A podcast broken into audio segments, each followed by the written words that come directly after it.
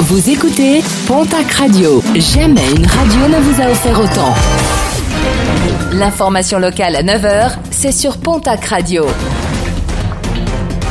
Bonjour Jean-Marc Courage Sénac. Bonjour à toutes et à tous. Les flammes ont ravagé une grange aménagée en habitation dans la nuit de mardi à mercredi à Orléans, dans les Hautes-Pyrénées. Fort heureusement, pas de blessés, mais de très gros dégâts. Le couple qui y résidait et ses deux enfants ont dû être relogés par la mairie.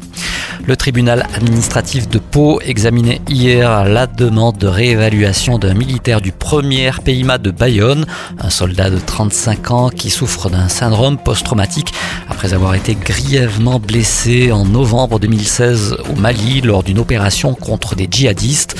Demande une déclassification de certains documents de l'armée ainsi qu'une indemnisation complémentaire supérieure aux 35 000 euros proposés par l'État.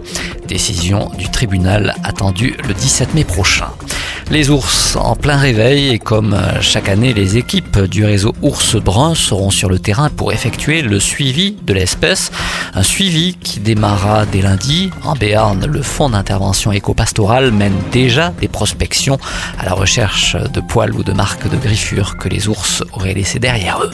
Nos confrères de la Semaine des Pyrénées s'intéressent ce jeudi au refuge du Baroud en Vallée d'Or. En 2014, le refuge, propriétaire du parc national des Pyrénées, était détruit par les flammes après avoir été foudroyé.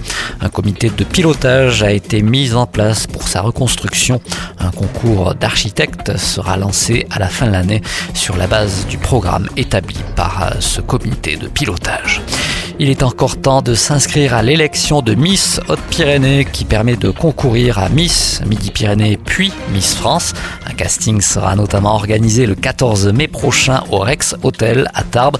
Dépôt des candidatures avant le 12 mai. Quant à l'élection de Miss Haute-Pyrénées, elle se déroulera le 8 juillet prochain du côté du parc des expositions de Tarbes.